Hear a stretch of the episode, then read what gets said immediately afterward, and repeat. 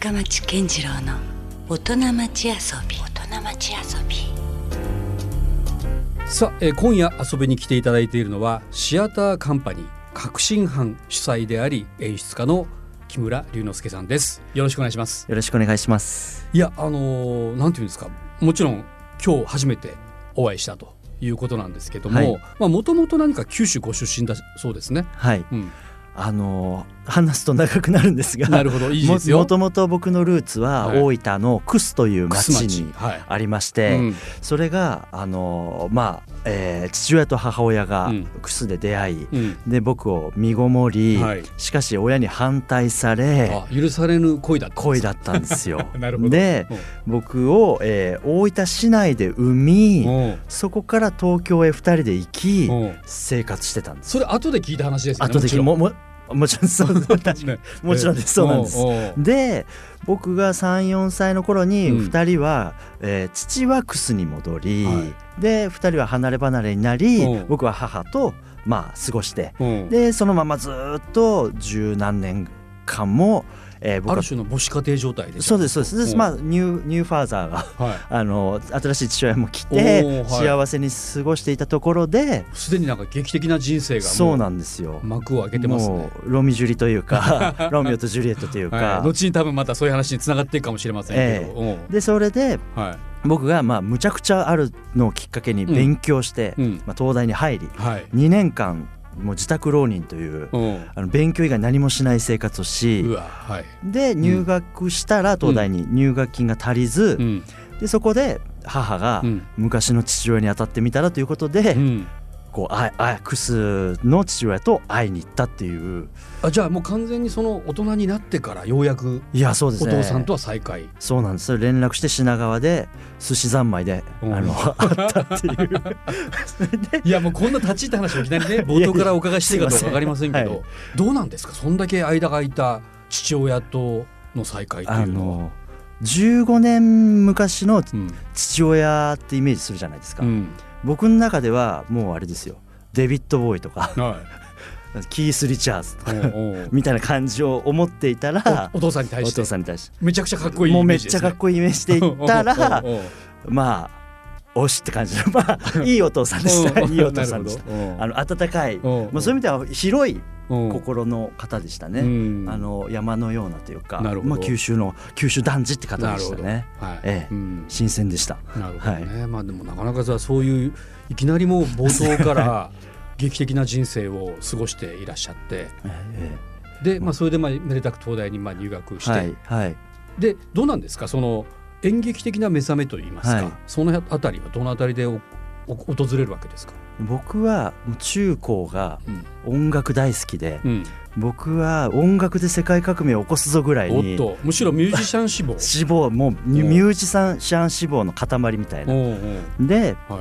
MTR も買ってバンドも組んでいて曲を作っていろいろやってたんですよ、うん。だけどあの全然僕は歌が下手でうん、全然音楽じゃダメだぞということでもほらいろんな楽器パートあるじゃないですか。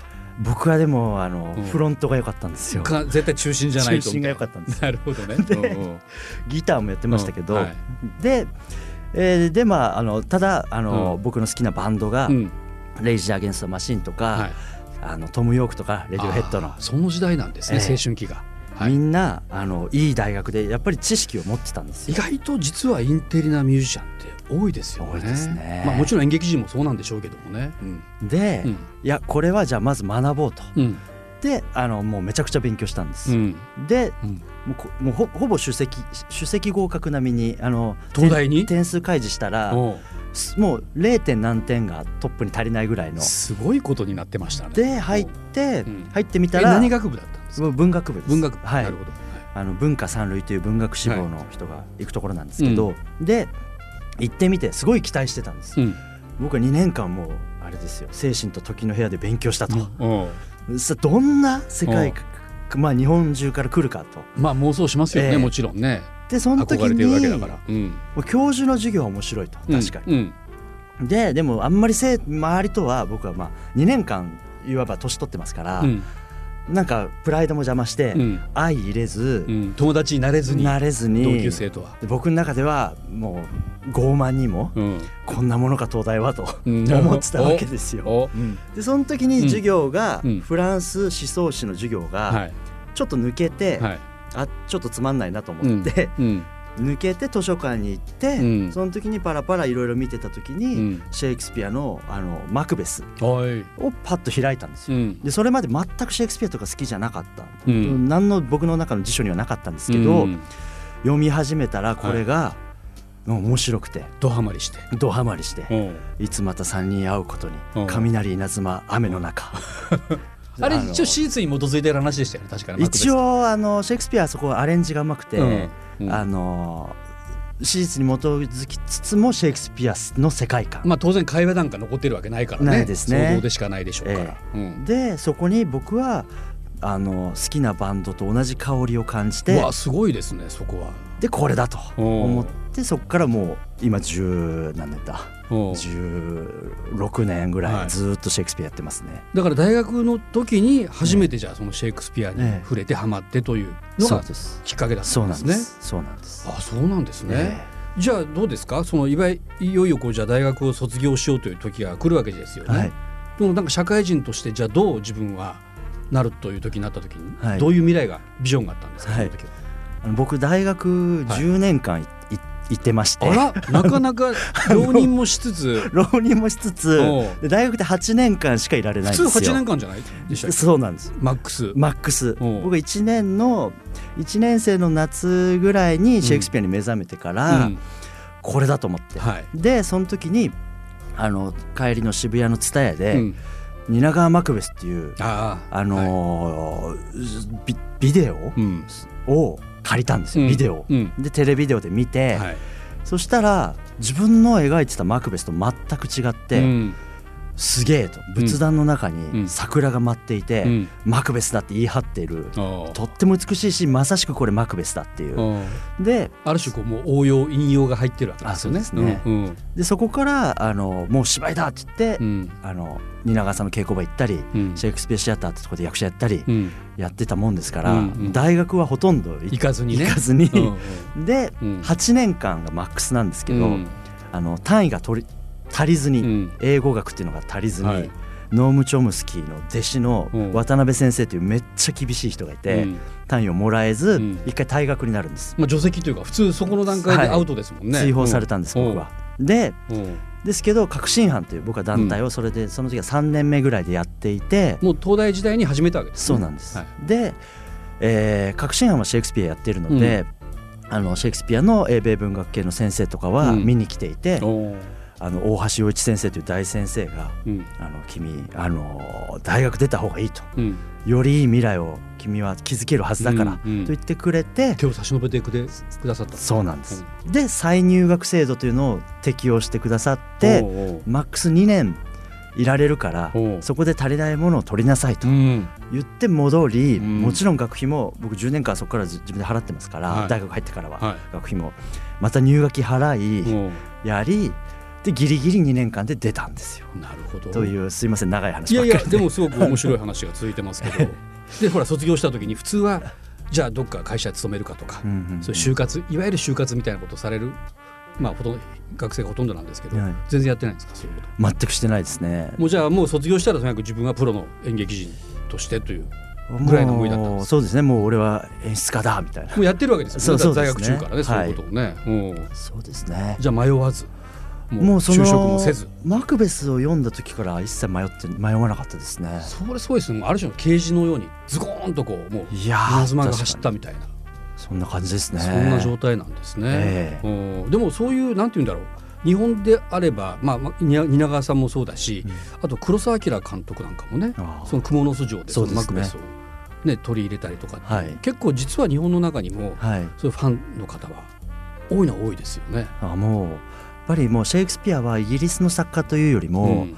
世界の普遍的な文化、うん。普遍的なもの誰のものでもあるっていうはものになってますよね。い、いや今。考えてみたらだってその、まあ、いわゆる古典ですけど1600年代の方ですよね。そうです。日本で言えばもう安土桃山時代とかそええ。そんな時のええ作品がえいまだにずっと継承され続けているということがすごいことですよね。むちゃくちゃすごいですよね。でそれが分かるっていうこともすごいですよね。そうですね、えまあ、もちろん日本にもそういう伝統文化数多くありますけど、ええ。またいわゆるこうそういうある種のこう普遍的な人間の現代劇的な世界観においてね、うん。それがずっと死なない理由っていうのはどうなんですか？木村さんからすると。あそれは、うん。まあ革新犯を作ってから、うん。まあ僕のコンセプトというか、うん。まあフリーズドライしたシェイクスピアにうん。熱湯を注ぐっていうのを、うん。まあ一つコンセプトにしてるんですが、分かりやすい例えですね。えやっぱあの本当に全部あるんですよね人間と世界の全てが、うん。シェイクスピアに。うん。ですからつまんないと思ってたり、うん。硬いなと思ってたら、うん。そうただこっち側がそう思ってるだけで、うん。そこに自分から熱湯を注いでみると、うん全部出てくるんですよね。恋からうん。権力闘争から憎しみから殺人から、今でも僕らがそのみ身近にというか、ええ。心に響いてくるような形で。です。うん。ですからその意味で僕はバンドを諦めたんですけど、うん。音楽と近いところがあっうて、ん。あの誰のものでもあるしロックって今、はい。えーそうですね。えそれをで誰の心にもあるものを、うん。まあ、かっこよく、うん。ちょっとあのやっちゃダメじゃないみたいなことも含めて、うんうんバッと提示できるっていう意味では、うん。あの全然バンドと変わんないんじゃないかなと思ってうん。やってますね。なんかその古典っていうのはある種革新的なところもねいっぱいあるわけですもんね、ええ。だからこそどんどんどんどんアップデートええされてきたみたいなこともあるでしょうから、えじゃあその木村さんはもうその革新犯においてはシェイクスピアをずっとやり続けてる感じなんですか、えでそれが、うん。もうまあそう思われてるんですが、うん。いつも僕はまあ現代劇も含めて現代劇も好きですから、うん。毎回次の作品何しようかっていうことは劇団の中でもうん。言っていて、うん。これまで本当に今まさに僕が表現したいことあるいは日本でこの東京、まあ東京で活動してますから、今うん。ははい。作品を、はい。それをやるんだったら、なんだろうっていつもゼロベースで考えてるんですけど、うん。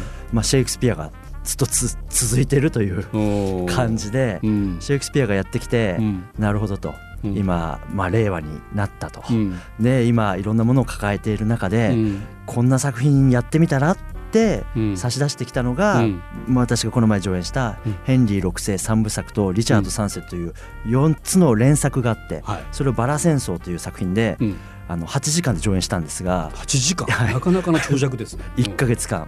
うん。もういっぱいお客さん来てくださってうん。それも今この時代が変わるタイミングでやるといいんじゃないかって思ったからやってるわけであおってーなんかですから新、まあ、僕の中でもミュージシャン志望の僕としては、うん。新しいアルバム作ったらまたシェイクスピアだったみたいな、うん。まあ、そういう意味でシェイクスピアってジャンルなのかもしれないですねロックというか。だからまあ音楽で言うと例えばビートルズだったりするとええもう別にジャンルじゃないじゃないですか、ビええートルズというもうええ一つのカテゴリーです確かに、よね、ええええ。それに近いというか。近いですね。ななんで来年はシェイクスピア以外ももう企画として進んでいるんですが、うんうん。ただまだまだじゃあ手つかずの作品もあったりするわけですか？ありますしうん。またマクベスやりたいし、うん。またこれはこういう形でやりたいというのがどんどん出てきますね。うん。ということはもうその完結することがあんまないんですかね？きっと。いやもう一生ないでしょうね。だから同じマクベスならマクベスでもその前回やった時とまた今回違ったりもするえ要素もあったりするわけですか、え、もう例えば今日この番組に出たから、うん。また違うハムレットやマクベスが考えられますし、うん。なんかそういうものなんですよね。ね。社会がどうだからもっとこれがこういう側面で光を当てればうん。こういう側面が出るぞってうんいう、うんまあ一生やれますよねこれは。うんええ。だからここまでだから長くあの長きにわたって現代にあの、まあ、残っている古典というものは結局そういうことなんでしょうね。ずっともうずーっと遊べます。遊べるともうか。ずーっとやれますね、うん。ええ。なるほどね。あの、まあ、前半にお話したように革新犯といえばやはりまずはシェイクスピアはい。をやっているえ劇団というええ。ことなんですよえね。はい。でそういう意味ではそのどうでしょう。今そこまでこう絞り込んでやってる劇団ってあるんですか、あああるでしありますけど、うん僕たちの世代ではあんまりないかもしれないですね、うん。ですしこここまで立て続けにやってるところはないですね、そんな木村さんから言ってまあもう話は重複するかもしれませんけどそのシェイクスピアの魅力って何なんでしょうね？あのずっと、まあ、創作をしてきて、うん。で去年あの、えーほぼ日の糸井重里さんがはい。の、おややっておりますほぼ日の、はい、学校、はい、ほぼ日の学校というところに、はい第1回がシェイクスピア講座で,、はい、でそこに呼んでいただいてあの講師をされてそうなんです。しかも1回目ですよ、あこの訪日の学校の記念すべき第1回目の講師が私だったんですよ。なるほど、緊張しますよね。でうん。でその時にいっぱいでもこのシェイクスピアの魅力って何だろうってことをいっぱい考えて、うん。で授業でも投げかけて、うん。皆さんの表情を見たはい。りやってる中で気づいたことは、えー、でもなんだろうな。僕はまあ毎回言うんですけど、うんうん。難しくないってことなんですよ。あの面白い、なんかちょっと変な偏見があってちょっと難しそうだなっていうイメージもあるんですけどね。それはもうあれしてください。レイジ・アゲンスト・ザ・マシンしてください。なるほど。全く違うんですよ。でいやうん。僕これちょっとじうん持論なんですけど、はい。本当はシェイクスピアをうん。やってますなんて言ったら、うんこのあんまり大人は、うん。おいおいおいって言うものだと思うんです、シェイクスピアっていうのは。うん。あのちょっとギター取り上げるよみたいな、そういうものおでう実は面白くてうん。危険でもあり、ためにもなり、うん。自由にもなうり、ん。よりなんていうんですかねうん。人間がうん。よし人間であるぞっていう。解放されていくような。あそうですね、うん。ものがシェイクスピアで,、うんでだだからこそうん。その授業でも思ったんですけど、うん。今のこの時代にすごく絶対にいいものだというか、うん。であのスマホってみんな持ってるじゃないですか、でめちゃめちゃ便利じゃないですか。と同じようにシェイクスピアは、うん。あのなんて言ったらいいんですか人類のスマホというか携帯すべきもの。ええ、400年前からあるスマホで まああの生きるべきか死ぬべきかそれが問題だっていう、例えば「ハムレット」が言うワードも、はいはいマクベスのうん「綺麗は汚い汚いは綺麗うん。とかも、うん。そういうものふ含めて、うん。僕らが今持っておいた方がいいものだと思うんですよね。うんなるほど400年間人間が持ってて損なかったものというか。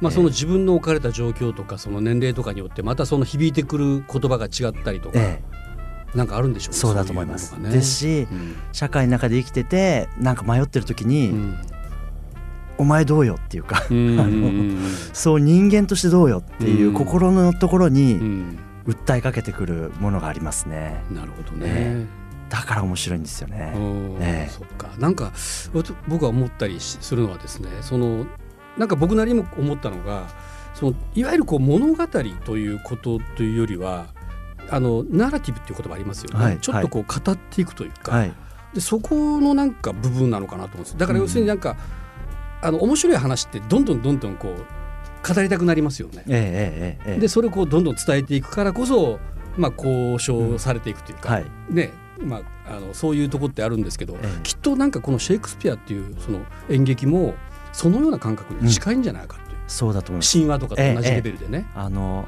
愛について語りましょうっていうと、うん。難しいじゃないですか。いきなりポンとそのテーマを投げられてもね。でもロミオとジュリエットどう思うっていうと、うん結構喋れますよね。うん。なんかうん。ロミオまあロミオとジュリエット知っていればですけど、うん。見て。俺だったらこうこええうするのええにとか。俺はバルコニー越えねえなとか。あの、うんうん 俺はちょっと逃げるわとか、うんうんいや俺は駆け落ちするとか、でも駆け落ちしたらどうなる？とか、うんうん。なんか人類が、うん。そのいろんな垣根を越えて、うん。そういう愛とか正義とか、まあ、あるいは野心とかも含めて、うん。裏切りとか、うん。話せる一つのツールになるうん。ものが、うんそのナラティブな物語であるうん。シェイクスピアっうん。ていうのはあると思いますね。やっぱそこの魅力は間違いないですから。ええ。間違いないですね。いやなんかねちょっとそういう気が少ししてたんですよ、えなんかただ単にあるものを見せられているとうん。いうことではなくて、うん。またそこから自分の中にこう入り込んできたものが、またさっきの話じゃないけどそれを語りながらまた次にこう伝わっていくというかね、はい、それのなんか力なのかなという。あとはうん。言葉の力がすごくてはい、例えばこれちょっと持ってきたんですけど「おはいはい。あなたの目綺麗ですね」って口説くとするじゃないですか。それなんて言いますかって言うとまあロックでもいろいろ言われいろんな言い方ありますよね。はい。ロミオとジュリエットがはい。シェイクスピアのこれ言葉ですけど松岡和子さんの翻訳なんですが、うん。うん。ジュリエットに触れたい触れたいって隠れて見ているうん。ロミオが、うん。あの目が美しいっていうシーンがあって、うん。ちょっと言ってもいいですか？あお願いします。あの目がものを言っている。答えようかいや厚かましすぎる。相手は俺じゃないんだから。大空で一番美しい二つの星が何かのようでよそへ行き戻るまで代わりに光っていてくれとあの人の目に頼んでいる。って言うんですよ。すごくないですか？なかなかその詩的なというか、えうん。え大空の一一番回星の方にねそうなんですよ。意識を、うん。その一番美しい星がちょっとよういちょっと出かけてくるから、うん。ちょっとあなたの目ひ星の代わりになって光ってくれませんかっていう。もしもあの目が夜空にありうん。星があの顔に宿ればどうだ。日の光の前のランプのように頬の輝きは星たちを恥じ入らせるだろう。星座になったあの人の目は空に光をあふれさせ昼と見まごう明るさに鳥たちはさえずり出すだろう。って言うんですよまあロックじゃないですか。まあ言ってみれポップばそうですね。スであり、うんまあ、ビートルズとか、うん。まあ、ビリー・ジョエルとか、うんなんかそのあたりうん。でもいいぐらいな感じですよね。まあそれを言われたらまたこうちょっと惚れますよね。折れますよ。そこまで私のことを思ってくれてるのかみたいなね、それをうんやっぱりこうなんていうんですかね。言っている人が目の前にいるっていうのが演劇が面白いところなんですよね。そっか演技してる人じゃなくて、うん。まさにその人間が目の前にいるっていう。そうするとその人が日本人であれ、うん。まあ、何人であれ、うん。ロシア人であれまああのドイツであれ、うん。そいつがロミオっていう。イギリスとか関係なく。うん。イイタリアでもなく。イタリアとかも関係なく。うん。そこが面白いとこですね。人間ってなんか本当考えてみたら不思議ですよね。そういうその目の前でえ。そのいわゆるこう演劇を見せられた時にすごくこう入っていく自分がいますもんえ、ね。いますね。それってなんかね何なんだろうと思いますよね、えだって全然本当は違う世界のええ。え出来事のはずなのに、ええええ。なんでそこまで感情移入ができるのかなって、不思議ですよね。あの、それを作るまたシェイクスピアがうまいんですよ。うん。ここでこれ言うと人信じちゃうよっていううんうん。演出というか、うんですからそういう意味で魔法使いだと最近思っていて、社会での活動がうん。ちょっと HP 使ってる活動だとするとあの、うんこれドラクエなんですけど。ヒットポイント。は ヒットポイントで、やっぱあのシェイクスピアとか優れた文学はうん。MP 使ってるんですよね。なるほど。あのマジックポイント、使ってるんですよね。魔法使いなんだ。だから戦士ではなくて、ね。戦士ではなくて。うん。だからこそ今大事だと思うんですよ今、うん。えうん。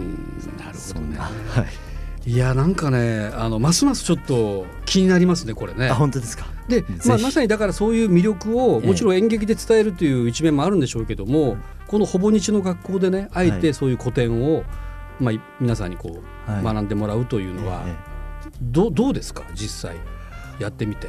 ああ多分学校っていう考え方がうん。もっとなんか豊かになってる場所のような気がして、うんなんか学ぶっていうと、うん。こうなんか前向いて眉間にしわ寄せてはい。っていうイメージですけど、うん。みんな笑顔で豊かに遊んでるんですようね。ん。でそのこのやっぱほぼ日の学校は僕行っていて、うん。だからおもし面白い場所うん。ですしなんだろうなやっぱりシェイクスピアとか今「万葉集」とか、はい。い、ろいろダーウィンとかもやってるんですけど、うん全く多分皆さんが思っているうん。感覚と違う形で、うん。新しい新しい学びっていうか、うん。ちうん、遊びって言った方が近いかもしれないんですけど皆さん、はい。今の感覚で言うと、うん。そういう形でににぎわっている場所ですね。うん、なんか、ええ。そのいわゆるこう我々ってどっかでこうなんか学びを勝手にこう誤解しているというか、うん。まあ、やっぱそれ学校のいわゆるこうなんか偏差値教育の、うん。まあ、ちょっとこう偏りがあったのかもしれないんですけど、ええ。ちょっとなんか頑張らなきゃいけないものというね。本当はもっとこう楽しかったり面白かったりするはずなのに、ええ。それをちょっととりあえず置いてきたところがあるから、え改めてだから何かこうちょっと大人でゆとりができた時にだから糸井さんすごいなと思ってだからあえてそこを古典に絞ってね、ええ。そこを学校でもう一回ちょっと学びの場を提供しようとかっていうええ。ことはねすごくなんか実は今大事な必要なことなんじゃないかなと思いますよ。ね。え。うん。えで気づいたら役に立っちゃうというかうん。あのそんなところがありますよね。役、うん。遊びって言うと役に立たないみたいにまたそれも思われるますけど、うん。全く逆で。いやもう無駄なものなんてないでしょ。う、え。うん。えこの世の中に存在するもので、言ってみればね。え。うん。だからすごくそういう楽しい広場というか、うんでそこにシェイクスピアを最初にやってくれたっていうのは僕としてはなるほもうガッツポーズですよね。どしかもその中で講師ですからね。本当ですそうですね。うん先発によく僕を持ってきてくださったなっていううん本当にあのねうん面白い人ですね。だから本当の意味での学びの場っていうかねその学問っていうのは本来その問いを学ぶわけですもんね。あそうですねこからだその答えを教えてもらう教育じゃなくて、えここからじゃあ自分はどうなんか世の中をね、うはいこう小林秀夫ですね。そうまさに。小林秀夫ですね。そうなんですよ、はい。それってなんかもしかしたら木村さんの中にも小林秀夫さんっていうのはあのー僕はその東大に入った時に、改めてさなんか受験によく出てくる人ってイメージだったんですけど、うん。小林秀夫さんの引用されますもんね問題文でもね、ええええよく、ええうん。そのさまざまなる衣装っていう小林秀夫のデビュー作があって、それが僕の演出家としての一つこうちょっとなんていうのかな指針になった言葉で、批評とは己うんの夢を懐疑的に語ることだっておっしゃってて、それは演出もそうで、うん。だというのが僕の演出観で、うん。シェイクスピアの考えたことに肉薄して肉薄すればするほど、うん。僕の夢を語ることになるっていう、うん。そういう懐疑的に語ることになるっていう、うん。そういうですから答えじゃなくてやっぱり問いをたくさん立てて、うん。迫りながら迫っていくというか、うん。そういう姿勢は、まあ、小林秀夫さんに学ぶところですね、まあ、小林秀夫に学ぶところですね。や僕もまさにそういうとこありましたね。だからあのもう本当学生の時は全くそういうこと考えたことなかったんだけど、えやっぱその改めて小林秀夫さんの考え方とかを聞いて、ええ。もうあの人ってそのもちろん相当な博識で知識もあるんだけども、うん。でも最終的にはものすごい直角っていうか直感を大事にする人じゃないですか、ええええだからこそその美術とか文化に関しても造形が深いし、はい。でそこはこれからこうだからあのいいんだとかじゃなくて、うん。まずはここを見た時のねこのもう見る目がやっぱりうん。まさにこう本物というか、うんうんうん。そこがなんかすごく僕も刺激を受けたうんうん。とこではありますよね。うん。すごいつながりですよね。つながりますねつながりましたね。いやだから今もし小林秀夫さんがこの時代に生きていらっしゃったら、うん。すごくその今のほぼ日の学校の取り組みとかには、すごくこう参加していただけるんじゃないかな。そう思いますよ。思いますよね。ええ。ですし、あの小林秀夫さんの,、うん、あの編集者をずっとやってた池田さんって方が、はい。結構確信犯見に来てくれおてー。言ってもらった嬉しい言葉があってあの小林秀夫はうん。進撃があんまり好きじゃなかったと。